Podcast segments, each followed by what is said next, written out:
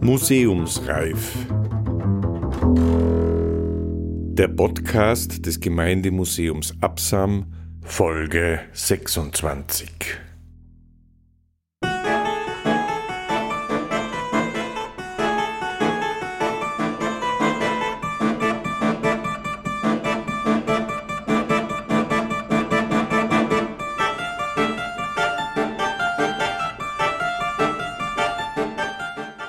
Schnaps. In den Alpen naturalisiert oder nationalisiert. Eine hochprozentige Karriere.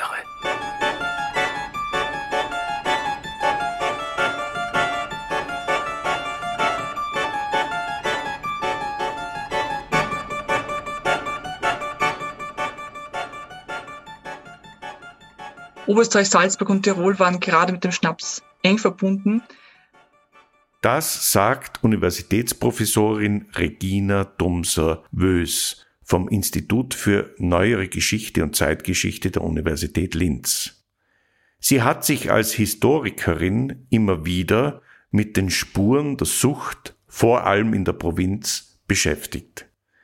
Im Mai 2019 hat Frau Professor Dumser-Wös in Wien einen Vortrag zum Thema von Mostschädeln Schnapsdrosseln und bierlüsternen Frauenzimmern, Alkohol, Alkoholismus und Abstinenzbewegung aus kulturhistorischer Sicht gehalten. Sie ist daher die Interviewpartnerin, wenn es um Schnapsgeschichte geht.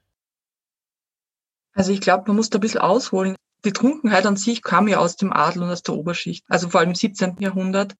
Und im 18. Jahrhundert wandelt sich das. Die Oberschichten greifen zum ersten Mal zu den neuen Getränken wie Kaffee, Tee und Schokolade, die sich dann auch als Getränke der Nüchternheit durchsetzen. Und man darf nicht vergessen, das Hauptgetränk im 19. Jahrhundert war das Wasser. Und das vor allem am Land. Alkohol wurde von Bauern eigentlich nur an Feiertagen getrunken und beispielsweise beim Wochenmarkt oder bei Wallfahrten. Also das waren ganz eingegrenzte Bereiche. Untertags hat man das nicht getrunken maximalen verdünnten Wein oder Most ja, zum Mittagessen. Und das hat aber auch nur der Bauer bekommen. Es gibt einen großen Unterschied zwischen Stadt und Land, beziehungsweise Zentrum und Peripherie.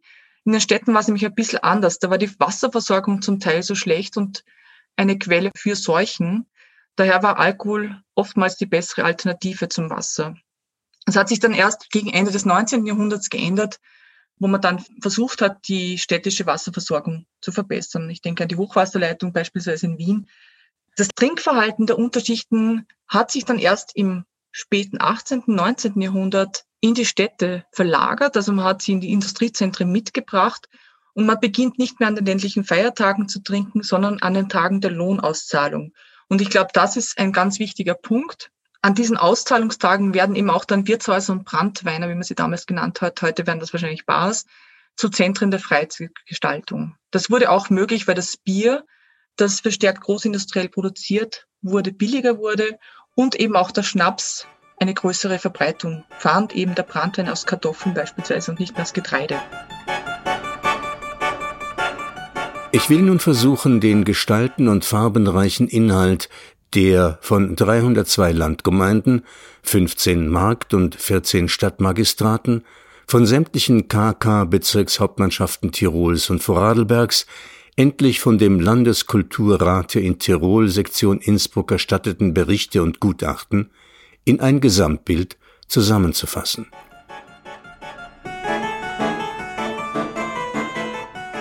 Dieses aus Hunderten von Steinchen und Splittern zusammengefügte Mosaik zeigt in scharfen Umrissen, welche Ausdehnung die Brandweinpest in Tirol bereits erreicht und welche Verheerungen sie schon angerichtet hat.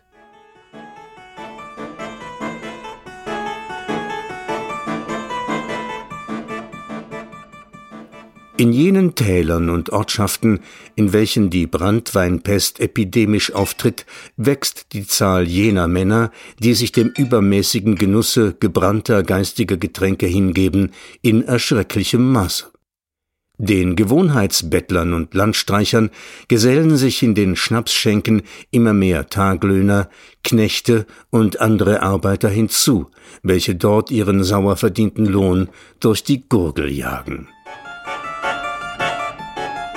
Durch den Magnet der Schnapsbuden werden leider auch viele Bauern und Handwerker, sogar Mitglieder der Gemeindevorstehungen, unwiderstehlich angezogen, und so erweitert sich der gefährliche Bannkreis fort und fort durch den Zuzug neuer Zech- und Spielgenossen, die sich alsbald allnächtlich zum Saufgelage einstellen. Nicht genug an dem, verfällt nun auch das weibliche Geschlecht, die Taglöhnerin, die Bauernmagd, die Bäuerin dem Laster der Trunksucht, und zwar mit jener Maßlosigkeit, welche wir bei den Verirrungen des Weibes nicht selten begegnen. So formulierte 1878 im Tiroler Landtag der Vertreter der Handelskammer, ein Professor Bayer, rund um den Zentralbegriff Schnaps ein bildreich, düster aufgeladenes Tirol-Panorama. Besonders aufschlussreich dabei ist Bayers soziale Rangfolge, der in Tirol dem Schnaps sukzessive verfallenden. Er beginnt ganz unten bei den Gewohnheitsbettlern. Es folgen Landstreicher und Tagelöhner, Knechte und Arbeiter. Bayers Aufmerksamkeit und Empörung erregt aber erst die neu erwachsende Tiroler Schnapselite, Bauern, Handwerker und sogar Mitglieder der Gemeindevorstehungen. Bayer hat damit ein Narrativ bedient, das über 100 Jahre den Blick auf das Soziale, um im Bild zu bleiben, mit billigstem Ideologiefusel vernebelte. Und in diesem Nebel werden sich rund um 1900 in Tirol noch viele andere mit der sozialen Frage beschäftigen. Rai Michel oder der Gründer der Tiroler Christlich-Sozialen Emilian Schöpfer sind da zu nennen.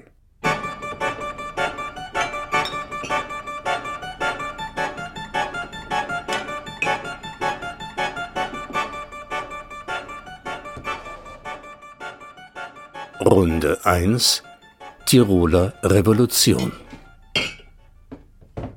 Es geht im Folgenden also um die einzige Revolution, die jemals in Tirol stattgefunden hat, die Revolution der Trinkgewohnheiten. Ein deutscher Historiker hat es so formuliert. Während der ersten Hälfte des 19. Jahrhunderts erlebten weite Teile der Gesellschaft einen Wandel der Trinkgewohnheiten, der einer Revolution nahe kam. Innerhalb weniger Jahrzehnte verbreitete sich der Konsum hochprozentiger Alkoholika mit einem Tempo und erreichte ein Ausmaß, das besorgte Zeitgenossen an eine Epidemie gemahnte und von der Brandweinpest sprechen ließ. Von der Brandweinpest und wie es sich für Tirol gehört, ihrem wundersamen Verschwinden war hierzulande schon 1846 die Rede, und zwar im Wochenblatt am 21. März. Die Brandweinpest. Diese ist namentlich seit der Einführung der Kartoffelbrandweingewinnung leider in unsere heimatlichen Berge und Täler eingedrungen und beginnt an die Verwüstungen zu mahnen, welche sie anderorts anrichtet und zahlreiche Opfer dem vorzeitigen Siechtume und Tode überliefert.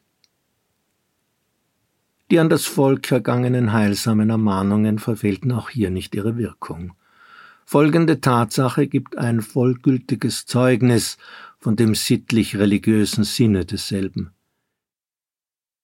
In der von der Natur wenig begünstigten Gemeinde Imsterberg befassten sich schon lange die Bewohner mit der Brandweinbereitung aus Kirschen und anderen Waldfrüchten. In neuester Zeit erlangte aber dieser Betriebszweig durch die Anwendung der Kartoffeln eine viel größere Ausdehnung, so dass im Kreise vieler dürftigen Familien der Kartoffelbrandwein während Mahlzeiten eine Hauptrolle spielte. Bei seinem Genusse machte man keinen Unterschied, weder in Ansehung des Alters noch des Geschlechtes.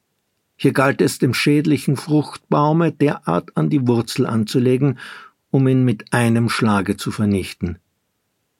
Die salbungsvollen Ermahnungen der würdigen Mäßigkeitsapostel vermochten die Brennereibesitzer am Ümsterberge zum gänzlichen Aufgeben des ihren christlichen Mitbrüdern Unheil und Verderben bringenden Gewerbes.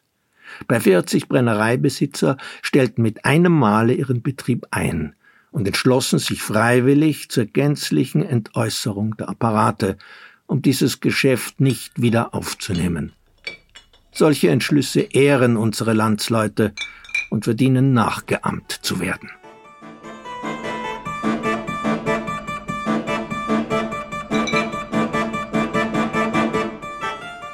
Runde 2 Karriere und Amnesie Neben dem Schnaps gibt es wohl kaum ein Lebens- bzw. Suchtmittel, was es ist, darüber streiten sich die Experten, das innerhalb kurzer Zeit eine so radikale Karriere gemacht hat. Radikal deswegen, weil die Anfänge der Schnapsgeschichte einer radikalen Amnesie unterworfen worden sind. Man könnte fast fragen, ob nicht die heute tätigen Schnapsvermarktungsfunktionäre selbst Opfer der narkotisierenden Wirkung des Objekts ihrer Begierde geworden sind. Die Erinnerung ist einfach weg. Heute zum Kulturgut Schnaps gezähmt hat diese Form des Alkohols durchaus eine verwegene Vergangenheit.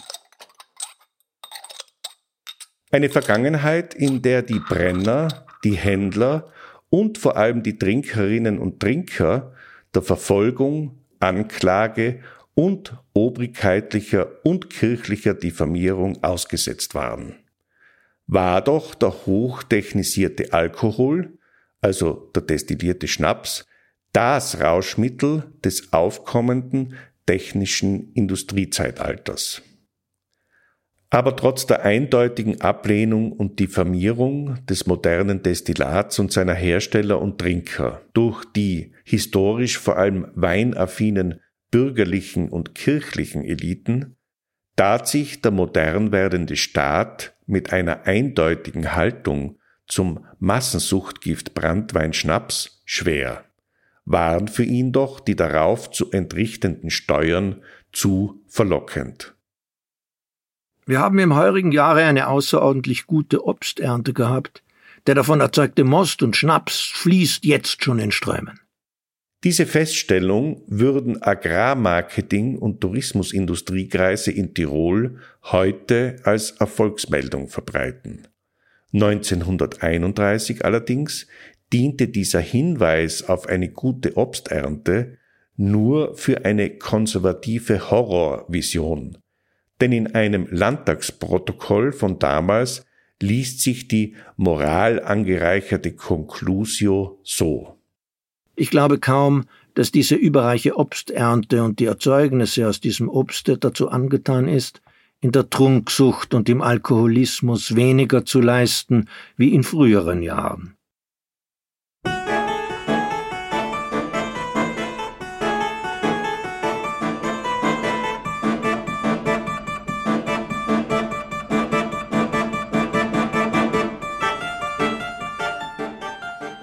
Runde 3 Schnapskultur.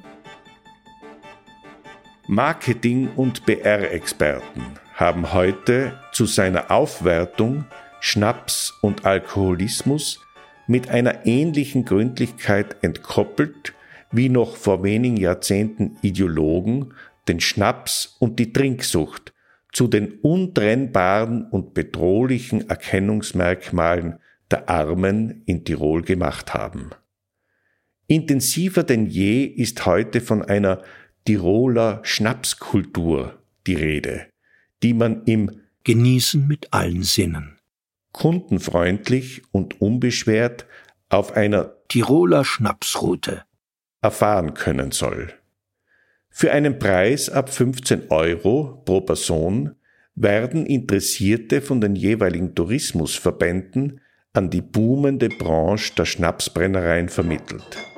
Beworben wird die Schnapsroute mit folgendem Text. Das Schnapsbrennen hat in Tirol eine jahrhundertelange Tradition. Fleiß, Hingabe und viel Wissen um das Kulturgut Schnaps haben die Tiroler Brenner weit über die Landesgrenzen hinaus bekannt gemacht. Die über 4000 Brennrechte in Tirol zeigen, wie stark das Schnapsbrennen in Tirol verbreitet ist. Neben der Zahlenmystik wird naturgemäß nicht darauf vergessen, aus dem Schnapsbrennen eine seit Jahrhunderten überlieferte Tradition zu machen. In Tirol ist diese durchwegs positive Verklärung des Brandweins aber erst ein Phänomen der Gegenwart. Die Brandweinfrage ist im 19. und bis weit in das 20. Jahrhundert in Tirol mit ganz anderen Zielen und vor allem in einer ganz anderen Sprache verhandelt worden.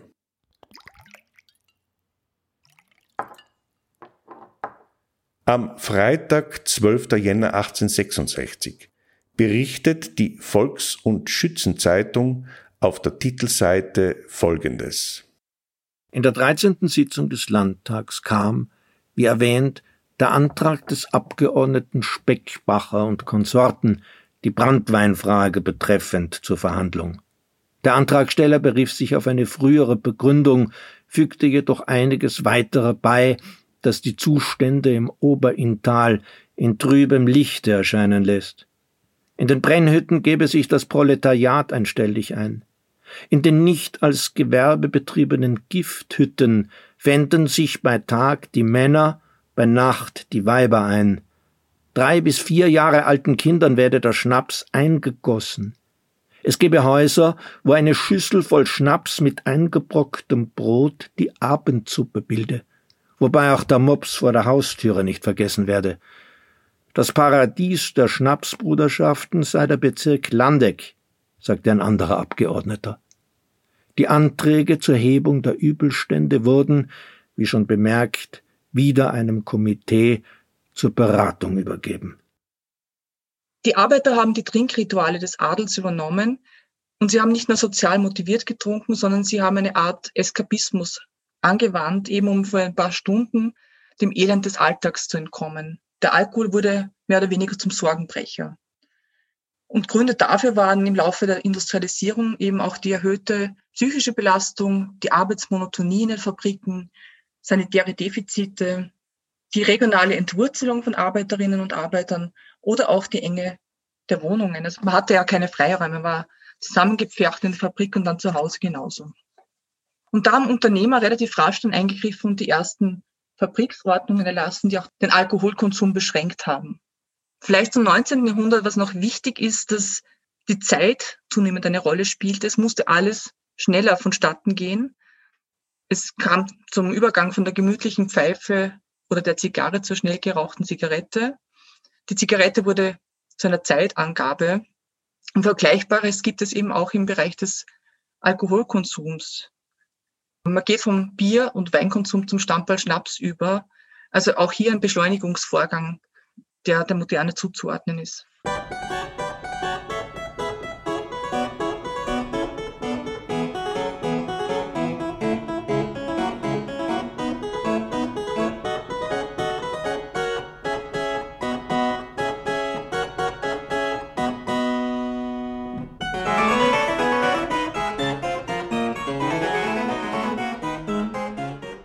Auch der Sozial- und Wirtschaftshistoriker Roman Sandgruber hat bereits in den 1980er Jahren in seiner Kulturgeschichte der Genussmittel auf Tirol aufmerksam gemacht.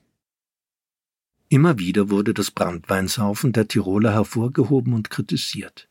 Der Westfale Gustav Rasch widmete ihm 1874 in seinem Buch Touristenlust und Leid in Tirol gleich mehrere Seiten. Der hohe Verbrauch war die Ursache, dass Tirol das einzige Kronland war, wo sich sowohl im Vormärz als auch im ausgehenden 19. Jahrhundert eine starke Mäßigkeitsbewegung etablieren konnte. Die Kirche und der Landtag schalteten sich ein. Man schätzte die pro Kopf in Deutsch-Tirol verbrauchten Mengen auf jährlich 6,5 bis 7 Liter, in manchen Bezirken sogar auf 9 bis 12 Liter und für manches Haus auf einen Liter pro Tag. Da war dann der Brandwein wirklich zum Nahrungsmittel geworden. Anstelle der Milchsuppe erhielten die Dienstboten in solchen Haushalten eine Brandweinsuppe, ein Gemisch aus gezuckertem Wasser und Schnaps, in das man das Brot brockte und dann auslöffelte. Das gibt Kraft und macht warm zum Frühstück, zur Vormess, zum Marent. Schnaps wurde zum Surrogat der Milch, die nun verkauft und verkäst wurde. Auf der einen Seite Verelendung durch Kommerzialisierung, auf der anderen Seite Geschäftsinteressen der Brandweinerzeuger.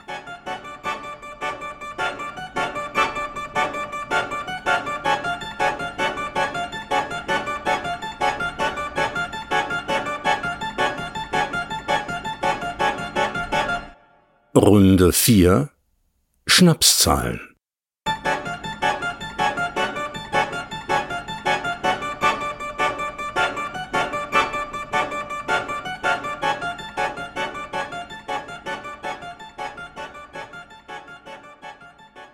blieb bis ins letzte Viertel des 19. Jahrhunderts vieles vage, was in der zaghaft auch in Tirol entstehenden Öffentlichkeit über den Schnaps behauptet wurde und blieb damit vor allem Ausdruck einer mit aller Kraft sich an einer vermeintlich heilen Vergangenheit orientierenden politischen Klasse, wurden erste Schnapszahlen 1887 im Tiroler Landtag vorgelegt.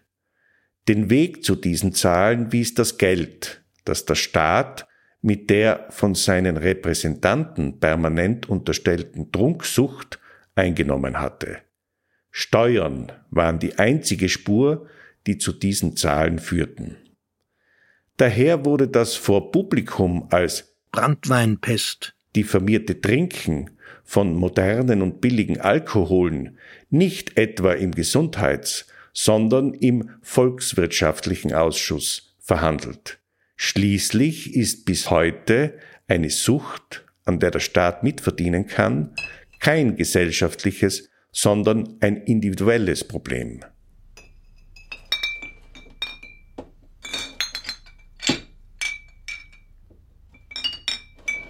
Die Innsbrucker Nachrichten berichteten im Jänner 1887.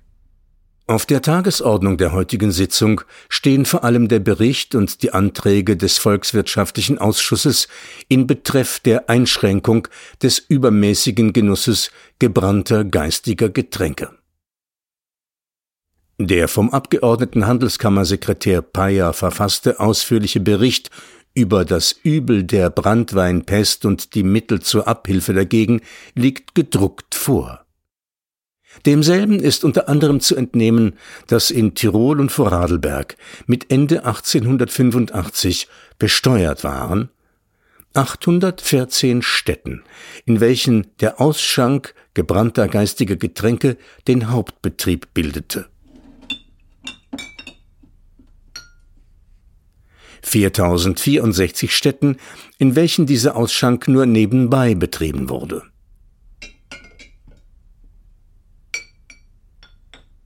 444 Städten, welche den Kleinverschleiß in unverschlossenen Gefäßen ausübten,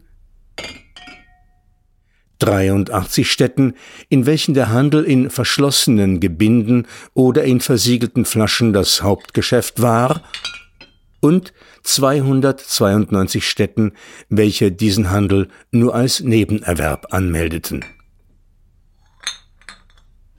Zusammen 5697 gesetzlich berechtigte Verschleißer gebrannter geistiger Getränke. Es entfällt sohin auf 160 Menschen ohne Unterschied des Alters und Geschlechtes eine autorisierte Verschleißstätte. Bei Zuzählung der nicht bekannten unbefugten Winkelschenken würden wir noch reichlicher bedacht erscheinen.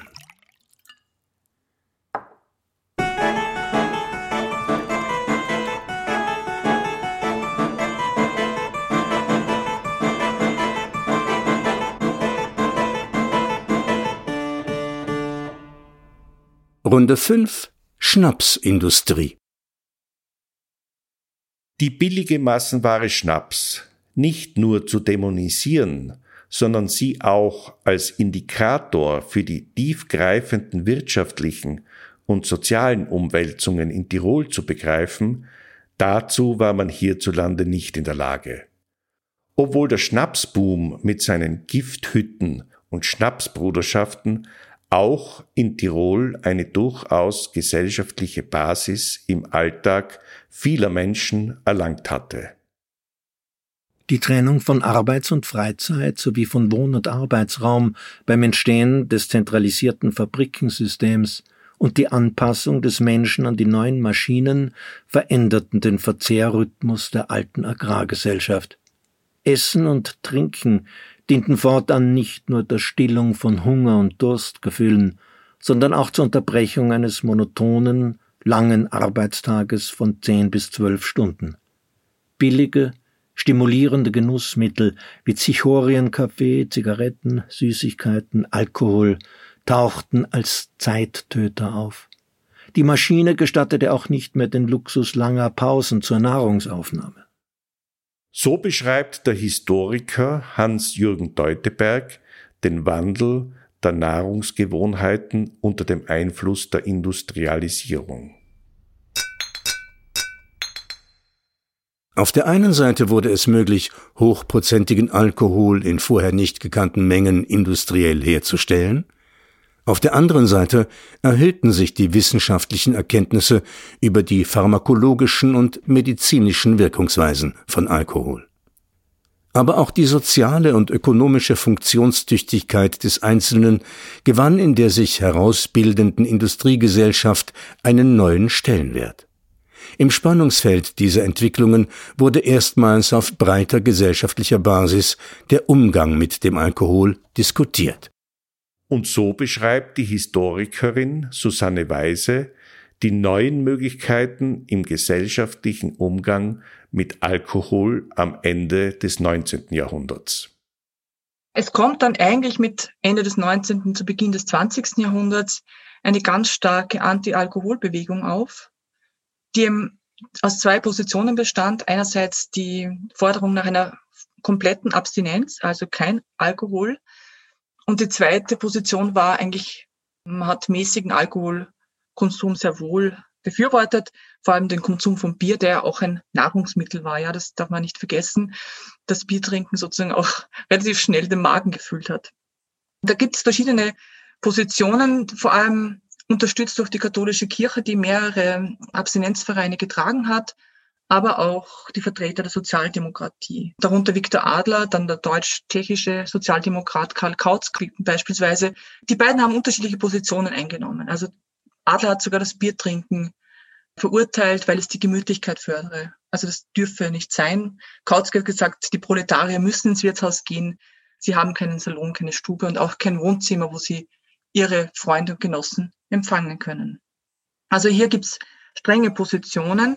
Was man nicht vergessen darf, es kommt immer stärker dann auch im, gegen Ende des 19., zu Beginn des 20. Jahrhunderts zu Schlagzeilen, nämlich zu Vorfällen, die auf exzessiven Alkoholkonsum zurückzuführen waren, von Unfällen bis zum Selbstmord im betrunkenen Zustand, bis auch zu alkoholisierten Frauen, die zunehmend nicht mehr nur heimlich trinken.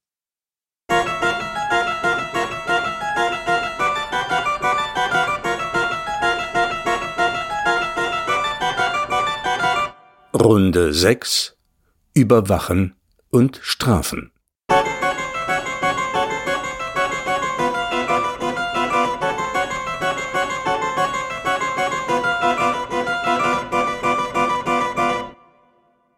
In Tirol blieb der religiös normierte Blick auf den Alkohol unverändert. Aber die Moralisten waren an einer wirklichen Lösung der tatsächlichen Probleme von Menschen, die dem Suchtpotenzial des Alkohols zu nahe gekommen sind, nicht interessiert. Der Brandwein sollte eine Gefahr überdimensionalen und damit gesellschaftlich nicht händelbaren Ausmaßes bleiben, konnte er doch nur so als unveränderliche Quelle jeglichen Übels herhalten. von der sozialen Desintegration und Verwahrlosung, der Kriminalität, den Geisteskrankheiten bis hin zum Verfall der Familie, von Sitten und Moral, von staatlicher und kirchlicher Autorität. Damit wurden all jene sozialen Missstände dem Schnaps angelastet, die infolge des fundamentalen gesellschaftlichen Umbruchs vom Feudalismus zum Kapitalismus massenhaft in Erscheinung traten. Dieses gesellschaftspolitische Scheitern auf stets beibehaltenem hohem moralischen Niveau wird in einer Strafrechtsgeschichte so auf den Punkt gebracht. In Österreich waren die alkoholgegnerischen Kräfte schwach. Und so griff der Gesetzgeber die Alkoholfrage zurückhaltend und vergleichsweise verspätet auf. Erst im letzten Drittel des 19. Jahrhunderts, 1877, erließ er ein Gesetz, das die öffentliche Trunkenheit strafbar machte, dessen Geltung allerdings auf Galizien und angrenzende Kronländer beschränkt war modifizierten Entwürfen des Gesetzes zur Hinanhaltung der Trunkenheit für ganz Cisleitanien war kein Erfolg beschieden. Und auch ein ergänzender Gesetzesentwurf über Trinkerasyle von 1895 konnte keine parlamentarische Mehrheit finden. 1901 machten zwar die Tiroler Christlichsozialen noch einmal einen Anlauf, die sogenannte selbstverschuldete Trunkenheit an öffentlichen Orten sollte mit Arrest bis zu einem Monat oder Geldstrafen bis zu 300 Kronen bestraft werden. Aber längst trat ein anderer Akteur auf den Plan, die Medizin. 1901 tagte in Wien auch der Internationale Kongress gegen den Alkoholismus. Die in dieser Frage engagierten Mediziner waren sich vor allem in einer Sache einig, nämlich in der Bedrohung der Gesellschaft durch den nunmehr nicht mehr moralisch, sondern mit wissenschaftlichen Mitteln identifizierbaren und zu bekämpfenden Alkoholismus. Der Hauptvortrag hatte den Titel Alkoholfrage als Kultur- und Rasseproblem. Damit war eine ganz neue Stufe im strafenden Umgang mit Alkohol erreicht. Degeneration, Entartung, Schädigung des Erbguts waren die neuen, in eine ganz andere Zukunft verweisenden Begriffe. Man beginnt auch zunehmend zur Trunkenheit die Schädlichkeit des Alkohols für den Körper der Trinkenden und ihre Nachkommen wahrzunehmen und beginnt auch biologistisch zu argumentieren, eigentlich im Vorfeld eigentlich schon des Nationalsozialismus, schließt beispielsweise ein Arzt äh, namens Rudolf Vlassack bei einem Vortrag der Hauptversammlung des Arbeiterabstinentenverbundes aus, dass schwerstbelastete Alkoholiker im normalen Leben eigentlich existieren dürfen. Sie müssten unter strenge Schutzaufsicht genommen werden und seien von der Fortpflanzung auszuschließen. Ganz spannend in diesem Zusammenhang ist auch, dass man Frauen eine Heilung von Trunksucht sozusagen nicht zugestanden hat. Man hat das einer schweren Psychopathie der Frau zugeschrieben und hat sie gar nicht in ein, in ein Umfeld zur Entwöhnung zugelassen.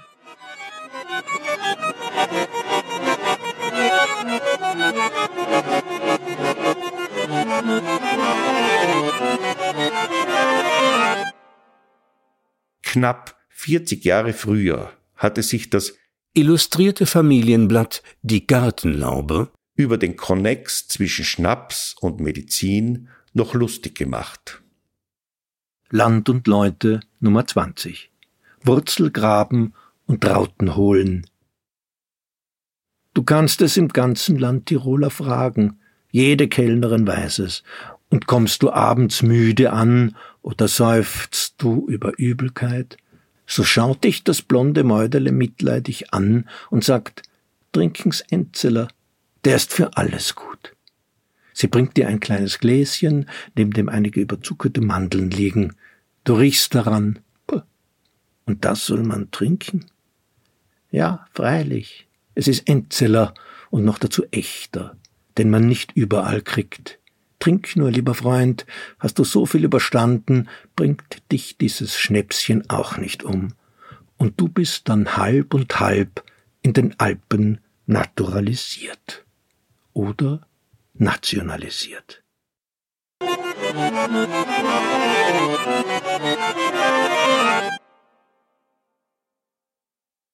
Gelesen haben Rainer Ecker und Johann Nicolussi. Musik Bert Breit. Thank you.